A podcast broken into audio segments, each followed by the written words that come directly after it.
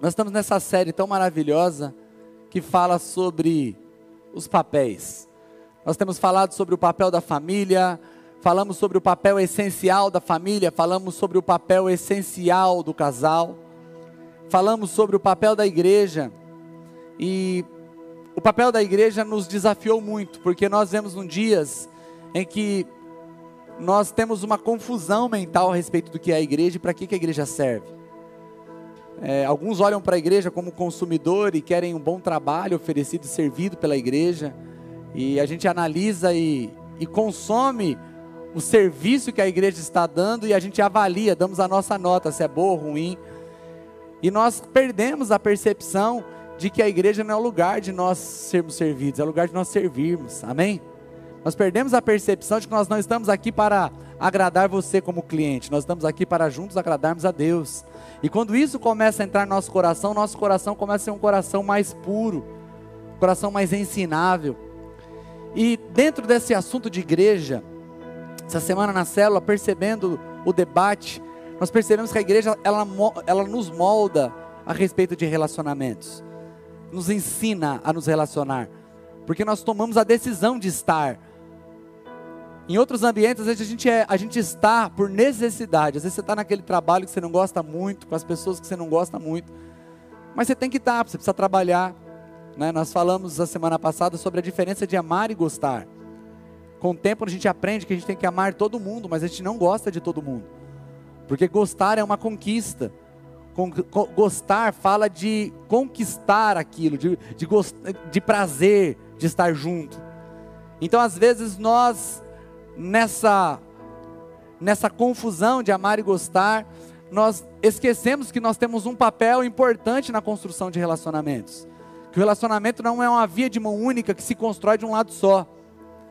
E hoje nós vamos falar sobre o papel dos relacionamentos. Pastor Eibe tem uma frase, inclusive essa mensagem foi tirada em muito parte de coisas que eu aprendi com o pastor Eibe, que diz assim: se tirar a palavra relacionamento do cristianismo, só sobra uma religião oca e vazia. Nós temos que aprender a nos relacionar com Deus, precisamos aprender a se relacionar com nossa família, temos que aprender a se relacionar com os nossos irmãos em Cristo. Cada nível de relacionamento demanda uma capacidade, uma habilidade diferente. Porque a sua família você tem ela dentro da tua casa, você precisa aprender a se relacionar com ela. Você precisa se relacionar com os irmãos em Cristo, inclusive você tem que aprender a se relacionar com pessoas que ainda não têm Jesus. Porque tem pessoas que entregam a vida para Jesus e eles não têm sabedoria para continuar se relacionando com aqueles que ainda não têm Jesus. Então, por medo de serem influenciados, eles rompem com todo o nível de relacionamento. Porque tem gente que quando vai se relacionar com pessoas que ainda não entregaram a vida para Jesus, elas são influenciadas. E por serem influenciadas e não terem poder de influenciar, elas preferem se afastar. Quantas pessoas depois que entregaram a vida para Jesus deixaram de participar de Natal com a família, de aniversário, não vão mais em aniversário, não vão em batizados, porque viram pessoas incapazes de entender a profundidade e a necessidade de saber se relacionar bem. Tem uma frase aqui do Gord Lidsen, ele diz assim: olha, a menos que uma pessoa saiba se relacionar bem com os outros, sempre estará limitada à mediocridade, não importando, não importando seus dons ou habilidades. Ou você aprende a se relacionar, ou você está afadado a viver uma vida medíocre. Foi perguntado uma pesquisa para muitos homens de sucesso qual ele, a que eles atribuíam o seu grande sucesso. E 87,5% daqueles entrevistados disseram que o seu sucesso se deve à capacidade de se relacionar bem com os outros. Ou seja, se você não aprender a se relacionar bem e desenvolver relacionamentos profundos, a sua vida sempre vai ficar na média e abaixo da média. E nós não fomos chamados para viver uma vida assim, amém, amados? Então é importante que a gente aprenda a se relacionar. Eu quero falar sobre quatro princípios bíblicos para se desenvolver relacionamentos profundos. Primeiro princípio chama-se o princípio da resposta branda. Eu falo que esse é um princípio que que norteia a minha vida nos meus relacionamentos, porque foi um dos maiores confrontos que eu recebi da minha mãe durante todo o tempo que eu estive ali debaixo da batuta dela, do discipulado direto dela. Esse princípio está lá em Provérbios capítulo 15, verso 1, que diz assim: olha, a resposta branda desvia o furor, mas a palavra dura suscita ira. Deixa eu dizer uma coisa para você: se você quer aprender a ter relacionamentos profundos, você vai ter que aprender a controlar a tua reação. A nossa reação nesses dias tem sido desproporcional. Quantas pessoas ficam literalmente endemoniadas no trânsito? E eu não estou dizendo para um problema sério, não. Pessoas que são fechadas ou recebem um farol alto na traseira e perde completamente a noção, se transtornam, se transformam, colocam suas vidas em risco e a risco as pessoas que estão dentro do carro porque são incapazes de controlar a sua reação. Isso eu estou falando no trânsito, com uma pessoa que você nunca mais vai ver, que vai para um lado, você vai para o outro e acabou.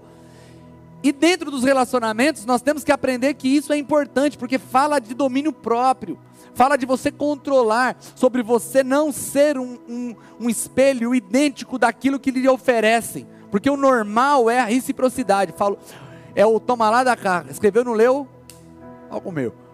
Não é assim? É brincou, entramos para a briga e eu não tenho medo de entrar para uma briga, eu não tenho problema de enfrentar um problema. Deixa eu dizer uma coisa: se você não aprender a controlar a tua reação e responder com sabedoria, você nunca vai ter relacionamentos profundos. Porque a maioria das brigas podem ser evitadas na tua reação. Eu estava brincando hoje de manhã, experimenta quando sua mulher vier para brigar e falar um assunto assim, é porque você experimenta só falar assim, você está certo, eu preciso melhorar, você me ajuda? Primeiro que ela primeiro vai dar risada, uma risada sarcástica, vai falar assim, você está de brincadeira comigo, né? Não, eu tô, estou tô aceitando que você está certo. Não, não é possível. Por que, que ela vai pensar assim? Porque normalmente você rebate, você entra para o debate.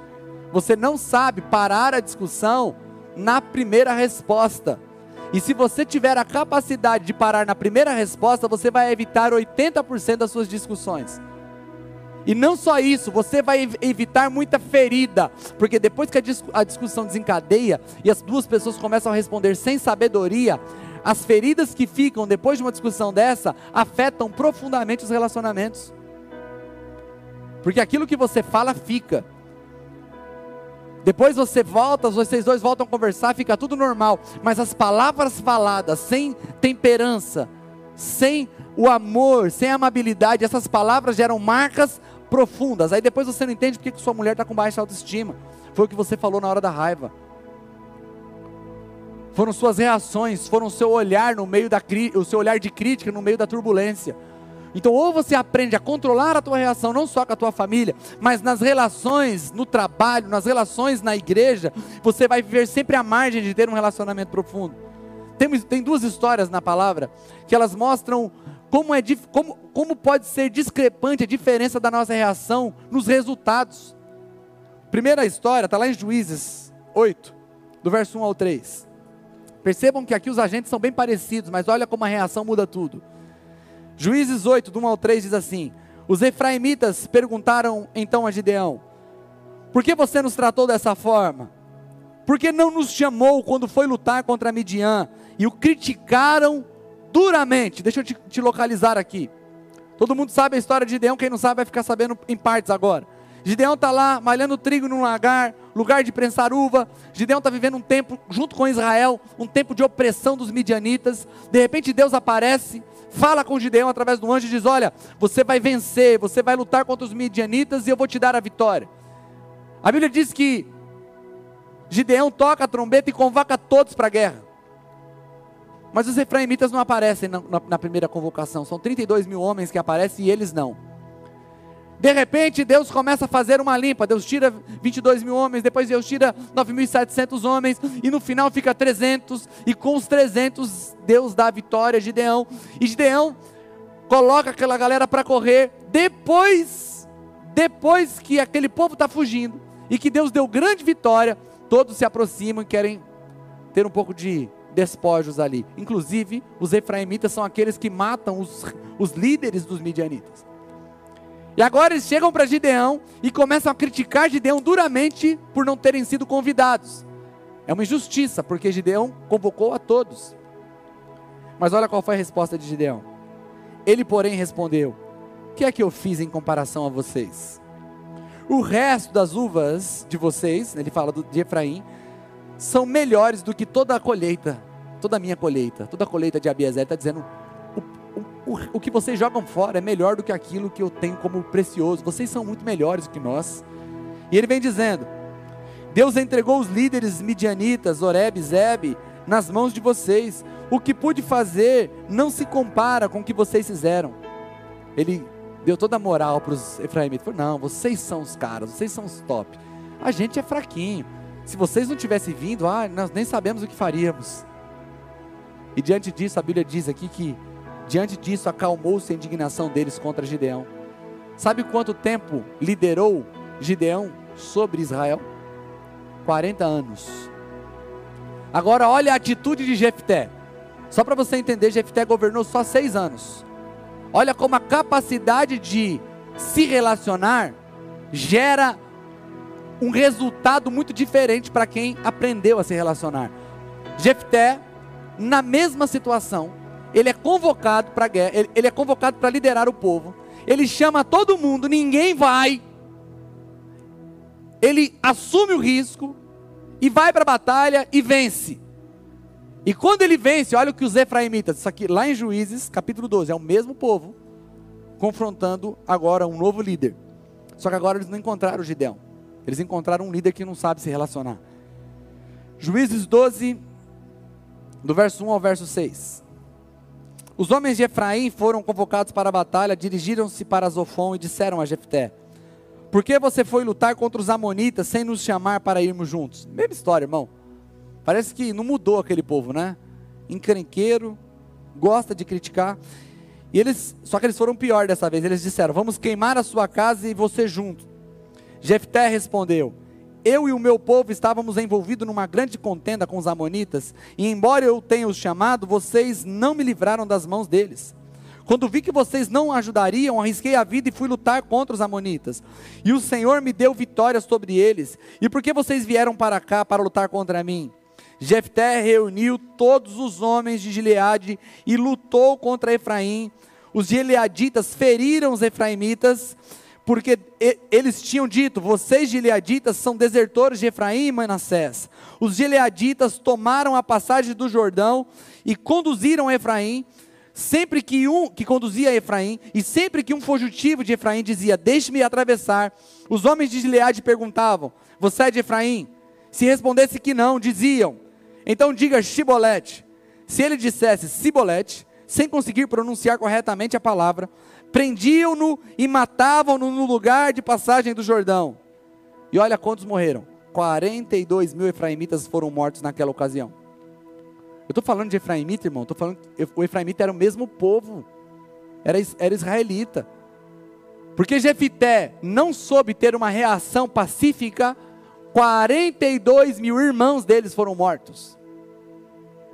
Ah, mas os efraimitas mereceram. Se você pensa assim, você continua sendo uma pessoa que não tem habilidade de desenvolver relacionamentos profundos. Eles também mereceriam isso lá em Gideão, mas Gideão preferiu apaziguar, acalmar o coração dos seus irmãos, e por ter feito isso, governou por 40 anos. Jefté era um homem que não tinha controle sobre suas reações. É até interessante essa história, porque quando ele, ele, ele, fica, ele fica tão obcecado em acabar com os efraimitas, que os efraimitas tinham dificuldade de pronunciar a palavra shibolete. Eu não sei porquê. De manhã nós tínhamos aqui uma fono, falou, era só passar por uma fono que resolvia o problema, né? Porque eles falavam cibolete quando era mandado dizer chibolete. Então ele fez um, um esquema, falou: se essa pessoa não conseguir falar chibolete, ele vai morrer. E ele matou 42 mil pessoas, amados. 42 mil pessoas é praticamente a população de Boituva inteiro. Só porque ele ficou ofendido.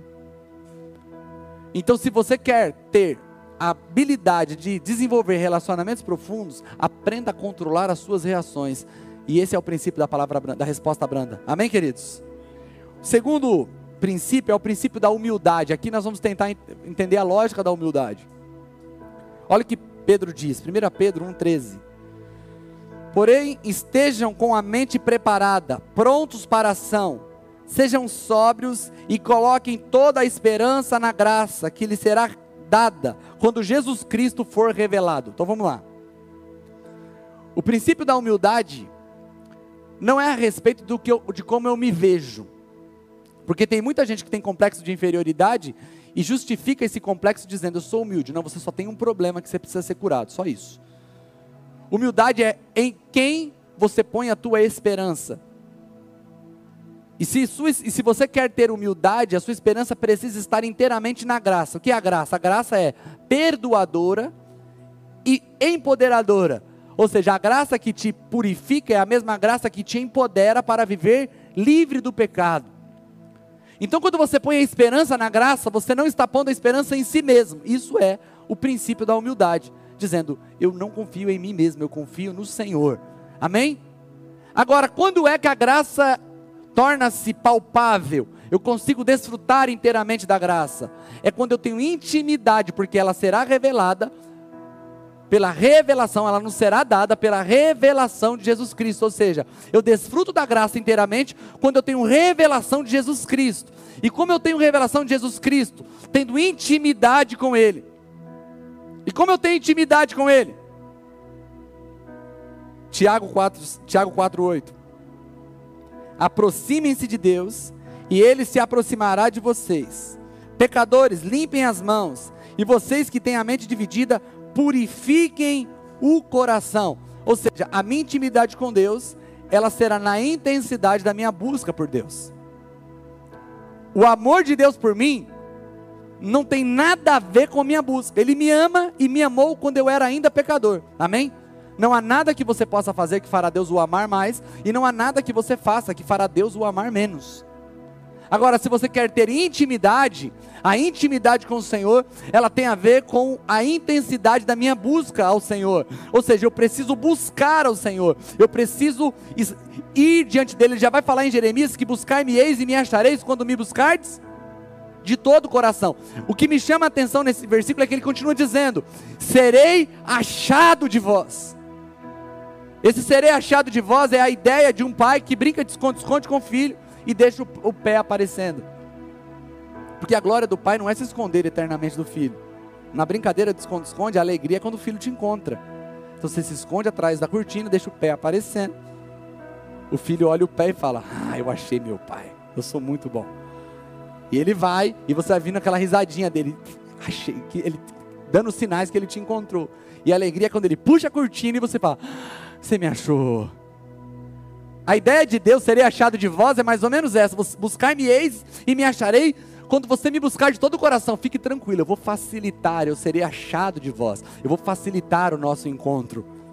Mas ele não será desproporcional à minha busca, ao desejo de encontrá-lo. Agora tem um problema eu desfrutarei da graça quando, quando eu tiver revelação de Jesus Cristo. Eu tenho revelação de Jesus Cristo quando eu o busco. Mas tem algo que me impede no relacionamento com Jesus Cristo: é a soberba. Tiago 4, 6 diz: Mas ele concede graça maior, porque isso diz a Escritura: Deus se opõe aos orgulhosos, mas concede graça ao humilde.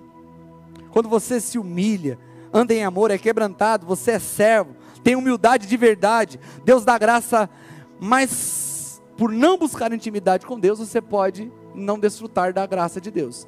Você é humilde, você é quebrantado, mas não busca o Senhor e não tem intimidade com Ele. Agora, se você busca o Senhor, quer conhecer o Senhor, mas se conserva soberbo, você, você tem Deus como seu oponente. Gente, deixa eu dizer uma coisa: não tenha medo do diabo. Ah, mas o diabo está se levantando, irmão. Ele vai se levantar mesmo, não tem novidade nenhuma o diabo se levantar contra a gente. Que novidade é essa que o diabo está se levantando contra a sua família? Que novidade? Ele veio para matar, roubar e destruir. Esse é o trabalho dele, é o emprego dele, gente. Mas a grande vitória é que Jesus veio para nos dar vida em abundância e nós somos mais que vencedores, amém? Amém? Então nós não temos que ter medo do diabo. Tem muito crente com medo do diabo, medo de macumba, medo de passar o gato preto passar na frente, passar debaixo de uma escada, cheio de mandinga. Não, porque tem inveja, é olho gordo. Irmão, invejoso, gente que quer o nosso mal, isso está cheio, gente. Mas há uma promessa que mil cairão ao meu lado, dez mil à minha direita, eu não serei atingido. Você entende que aquele que habita no esconderijo do Altíssimo, na sombra do Onipotente, descansará. O cristão não tem que ter medo do diabo, o diabo é derrotado. Entende isso? Você precisa entender isso. Ah, pastor, você está falando isso, ele vai te atacar, mas ele me ataca todo dia. Vou começar a glorificar ele agora para ele não me atacar. Ele é derrotado, ele é fraco. Ele tem ao serviço dele um terço, quer dizer isso que eu tenho, nós temos ao nosso serviço dois terços. Quem sabe fazer matemática é para cada um, um anjo caído tem dois em pé para me defender. Sabe de quem que você tem que se preocupar? Em ter Deus como seu oponente. Porque agindo Deus, quem o impedirá? E a Bíblia diz que o orgulhoso, Deus se opõe ao orgulhoso. A Bíblia diz que Deus abate o soberbo. Ou seja, se você conserva orgulho, arrogância, não é o diabo que se levanta contra você, é Deus.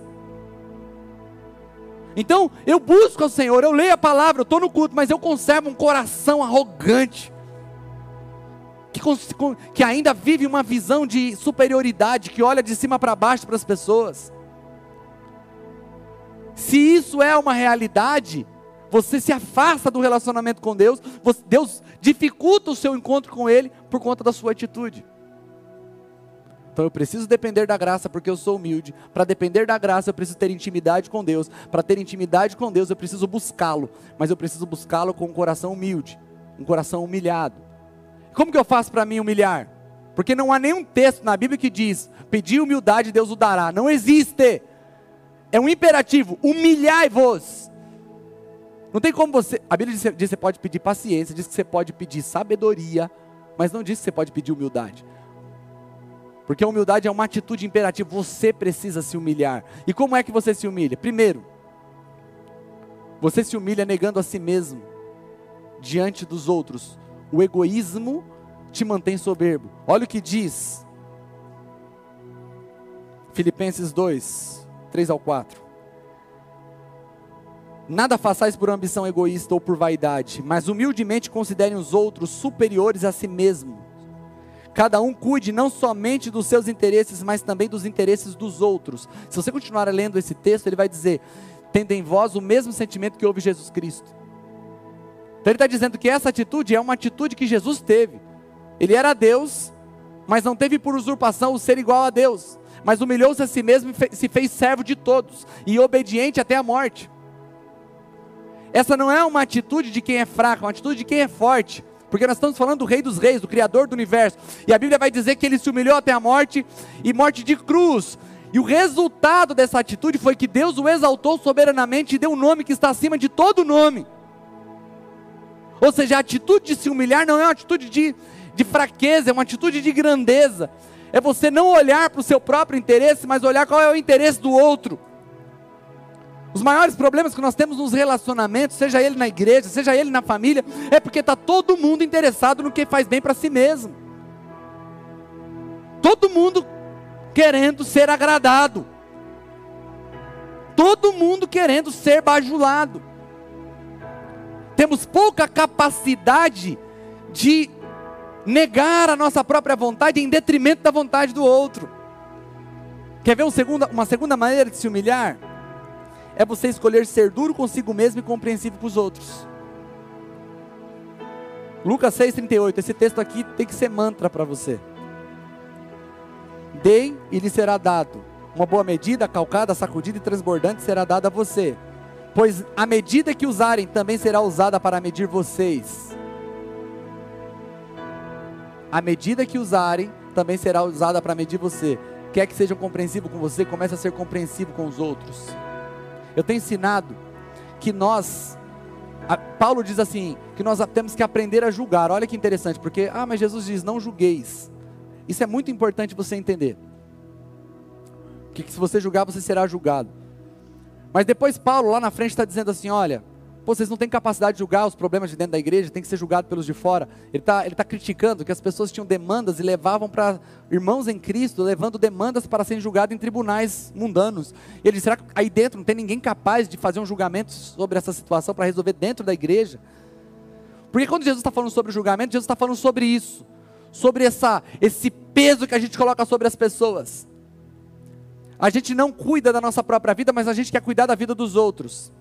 E sabe qual é o maior problema quando nós vamos exercer julgamento? Que nós não somos justos. Porque quem julga tem que julgar fatos, e normalmente a gente não julga fatos, a gente julga a interpretação dos fatos. Porque se está eu e você, eu, eu contei, eu estava compartilhando ontem com os irmãos, que eu estava meditando nesse assunto, e eu fui num lugar, e eu desci do carro, e um amigo meu, por coincidência, estava nesse lugar, e quando eu cheguei, Serginho, você tá, vem aqui, né? Fica em pé aqui.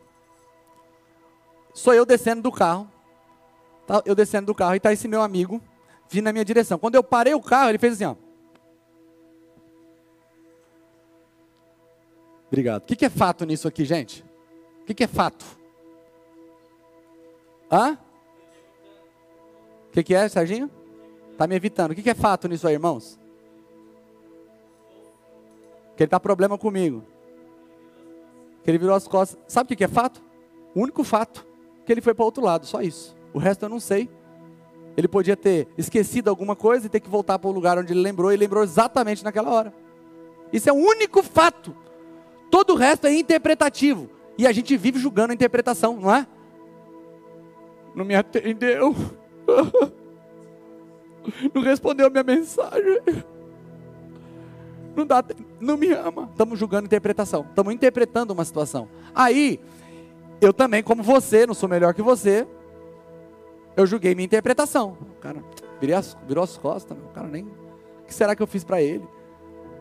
Só que eu fui e continuei. Passado um minuto ele volta, ele tinha, eu não sei o que aconteceu, ele voltou, me deu um abraço, falou, cara, que legal que você está aqui, ficamos quase 20 minutos conversando.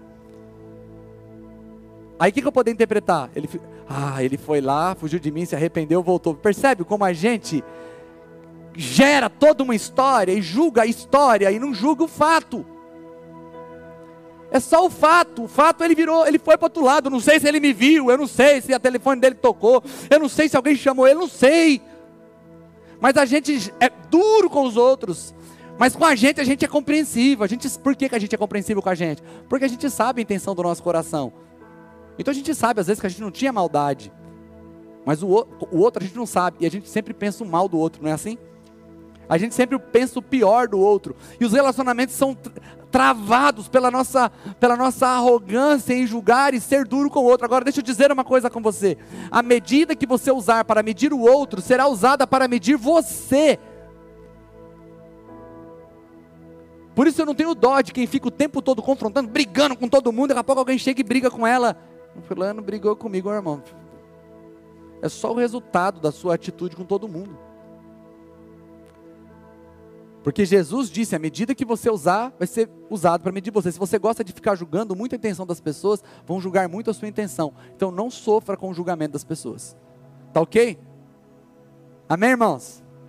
Terceiro atitude para você poder se humilhar é você aprender a correr atrás para consertar os relacionamentos. Esse negócio de ficar bicudinho, esperando que o outro te procure, isso não é atitude de quem está no caminho da humilhação e da humildade. Quem está no caminho da humildade, da humilhação, tem que ser o primeiro a correr atrás e consertar o relacionamento. É ir lá, pedir perdão, é se acertar. Olha o que Jesus diz.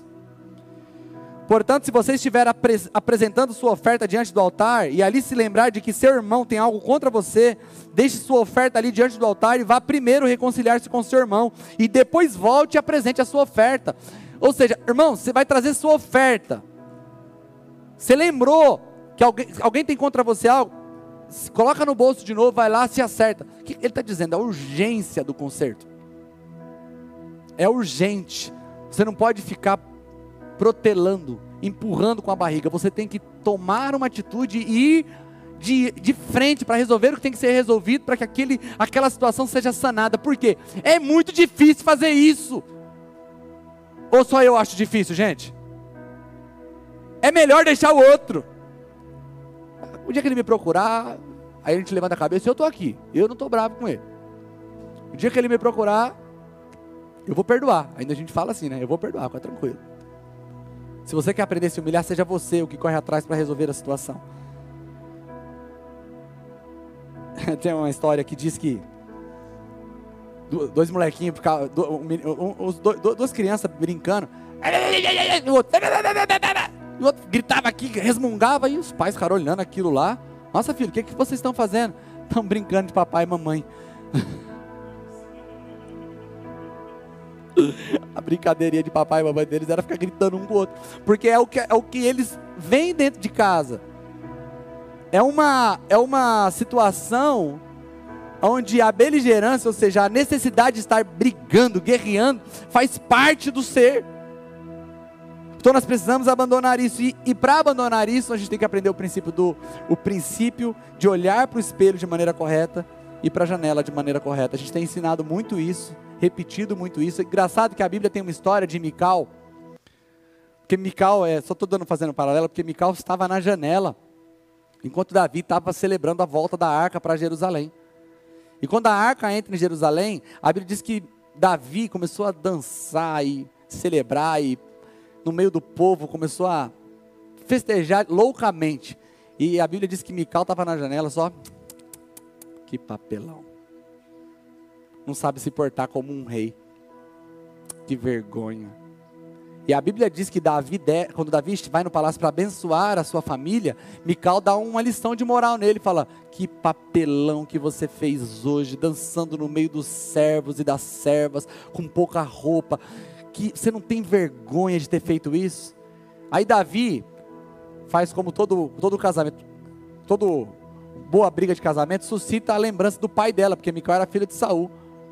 Assim, eu estou aqui, Deus tirou o reino do seu pai, deu ele para mim, que moral você tem para falar de mim? Discussão, né? E vai lá e não abençoa ela, e Mical se torna estéreo. E a gente aprende que quem só sabe olhar para a janela é estéreo. Quem só sabe ficar olhando pela janela e criticando não produz nada. Você nunca vê um crítico que produz. Sempre o crítico é o que não faz nada. E quando você aprende a olhar pela janela de forma correta, aí você começa a ter frutos bons. Agora o paralelo é sobre como eu olho para a janela, como eu olho para os outros. Porque a pessoa pouco nobre, quando é perguntado para ela assim: qual é o motivo do seu sucesso? Ela olha para o espelho, ela não olha para a janela. O motivo do meu sucesso é essa pessoa que está aí no espelho. Eu sou o motivo do meu sucesso. Eu estudei, eu, eu corri atrás, eu fiz, eu, eu, eu. Mas você teve fracasso? Tive. Aí ele não olha para o espelho, ele olha para a janela. Pessoas não me ajudaram, pessoas não me apoiaram, pessoas não me deram as mãos, pessoas não, não foram comigo. Agora o nobre não, o nobre é o inverso. Quando você pergunta para ele, você teve sucesso? Tive. Qual o motivo do seu sucesso? Ele abre a janela pessoas me ajudaram, pessoas me amaram, pessoas me aconselharam, pessoas me, me deram as mãos. Mas você teve fracasso? Tive. E qual o motivo do seu fracasso? Ele olha para o espelho. Esse cara aí, ó. Toda vez que falhei, fracassei, foi por causa desse cara do espelho aí. Porque fui teimoso, orgulhoso, porque eu não ouvi Deus, porque eu não busquei o Senhor. Então, se você quer se humilhar, aprenda a olhar para a janela e para o espelho de maneira correta. Amém? Esse é o segundo princípio, o princípio da humildade. Vamos para o terceiro princípio. É o princípio do perdão.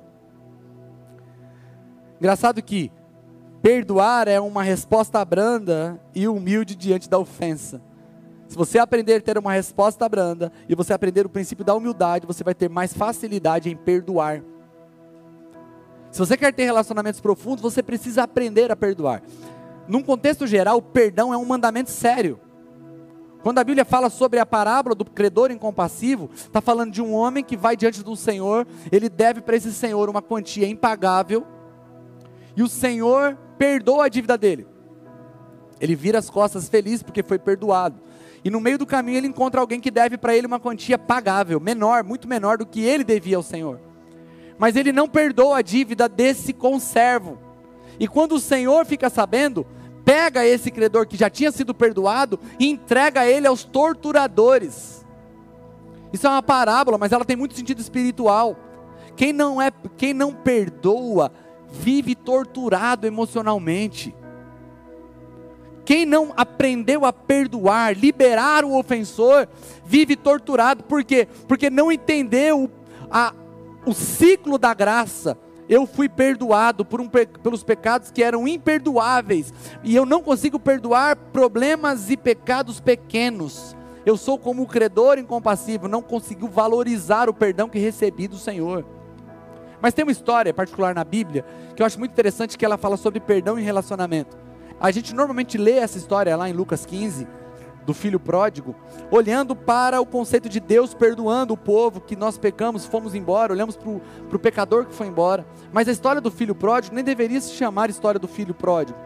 Ela não é a história do filho, é a história do pai. Porque o, o filho não tem uma boa atitude nem na ida e nem na vinda. Porque o filho pede herança antes do pai morrer. E vai embora. E ele volta porque ele sentiu saudade do pai? Sim ou não?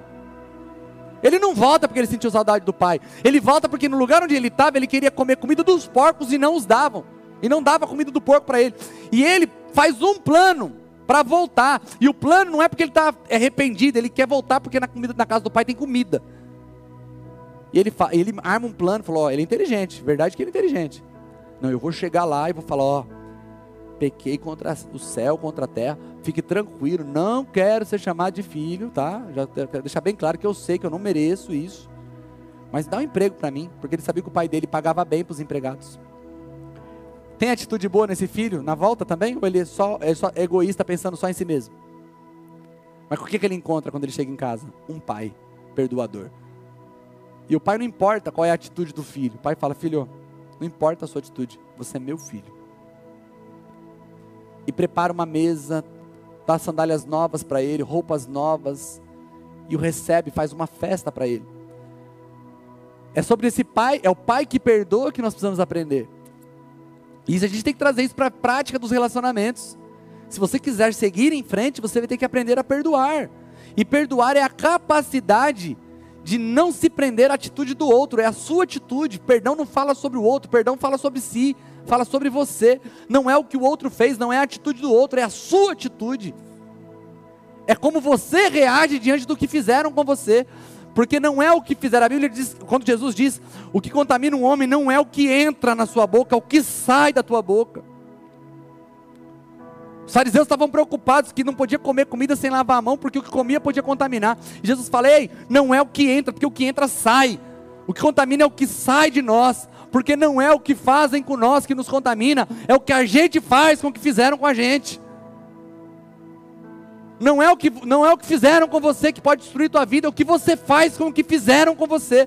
E o perdão é a, é, é, a, é a vitória sobre o outro. É quando o que o outro faz não muda quem eu sou. É como quando o que o outro faz não impede de que eu tenha uma reação pura, porque eu tenho uma identidade de um pai puro e perdoador. Então, a, a, a não ser que você aprenda a perdoar, você nunca vai desenvolver relacionamentos profundos.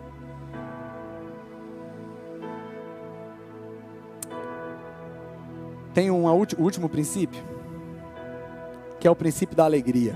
Se você quiser desenvolver relacionamentos profundos, você vai ter que se tornar uma pessoa mais alegre. Mas, pastor, o que, que tem a ver com isso? A Bíblia fala disso também, a Bíblia fala disso também, irmãos. Dá uma olhadinha nisso. Romanos 14, 17. Pois o reino de Deus não é comida e nem bebida, mas paz e alegria no Espírito Santo. Gálatas 5, 22 e 23 fala sobre o fruto do Espírito.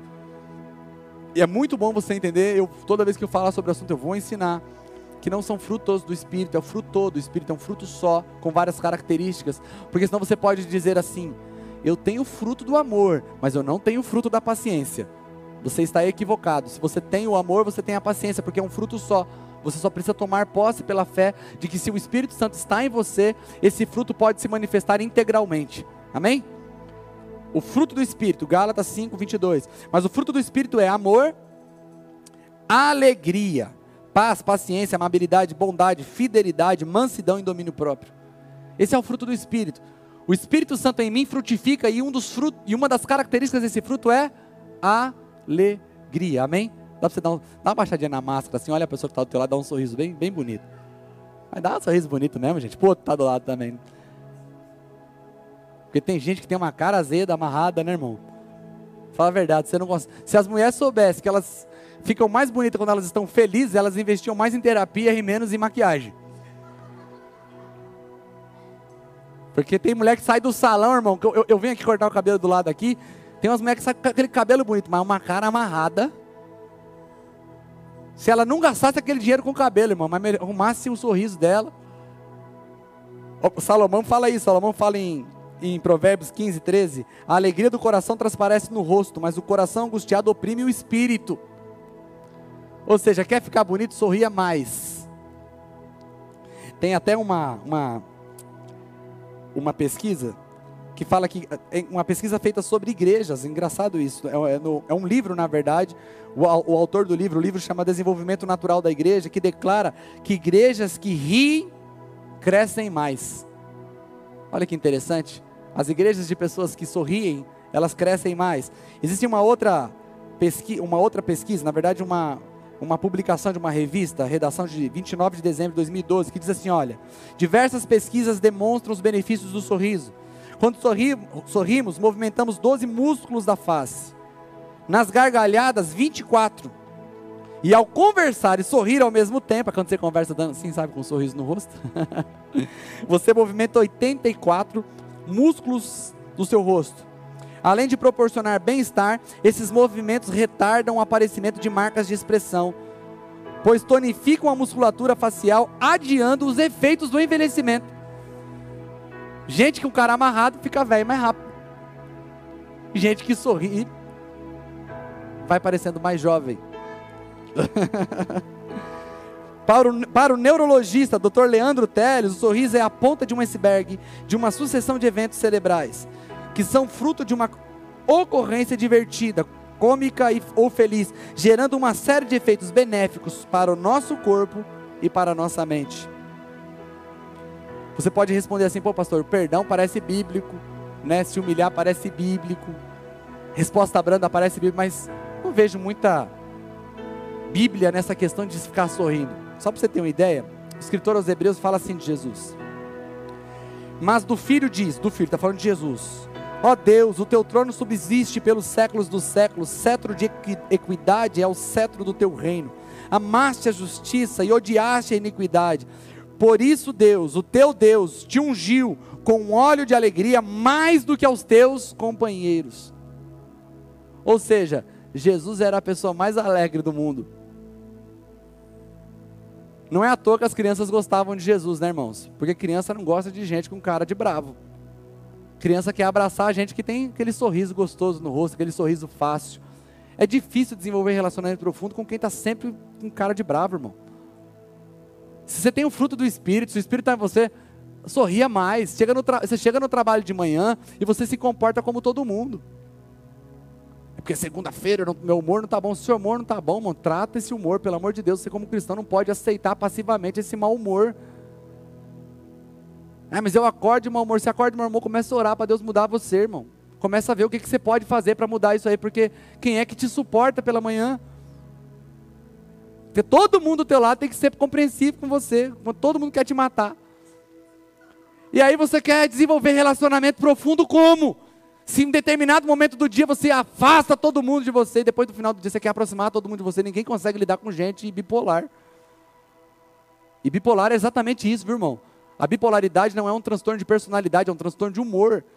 É a pessoa que vive entre os polos de humor varia isso de uma forma muito rápida, sem muita explicação. Então, se você está muito mal-humorado, daqui a pouco você está bem humorado, você é bipolar, você precisa de ajuda. Deus pode te ajudar? Pode, mas Deus também pode te ajudar através de um reconhecimento, você procurando ajuda médica. O que você não pode é aceitar passivamente essa cara amarrada, porque para desenvolver relacionamentos profundos você precisa sorrir. Amém, amados? Está dando para entender? Não é só se humilhar, tem que ser feliz também. O Salmo 149, 5 diz assim: Regozijem-se os seus fiéis nessa glória, e seus leitos, em seus leitos cantem alegremente. Deixa eu dizer, você precisa ser um cristão esponja molhada e não um cristão esponja seca. Aquele cristão que chega assim, se o ambiente é ruim, ele suga tudo aquilo do ambiente. Ele já. Eu fico mal quando eu chego aqui. Deixa eu dizer, seja um cristão esponja molhada. Quando você chega, é você que inunda o ambiente que você está. E não há espaço para sugar nenhuma maldade daquele ambiente, porque você está cheio da alegria do Senhor. Amém, amados? Nós estamos aprendendo sobre os papéis e o papel do relacionamento é você ser uma pessoa de sucesso, uma pessoa bem-sucedida em tudo que você fizer. Seja bem-sucedido na família, seja bem-sucedido no, no trabalho, seja bem-sucedido no ministério, você precisa aprender a se relacionar porque ninguém é obrigado a gostar de você. Todo cristão é obrigado a te amar. Mas para que as pessoas gostem de você, você precisa aprender a desenvolver relacionamentos. E para você aprender a desenvolver relacionamentos, você precisa aprender a ter uma resposta balanceada com sabedoria. Você precisa aprender a ser humilde. Você precisa aprender a perdoar e botar um sorriso nesse rosto.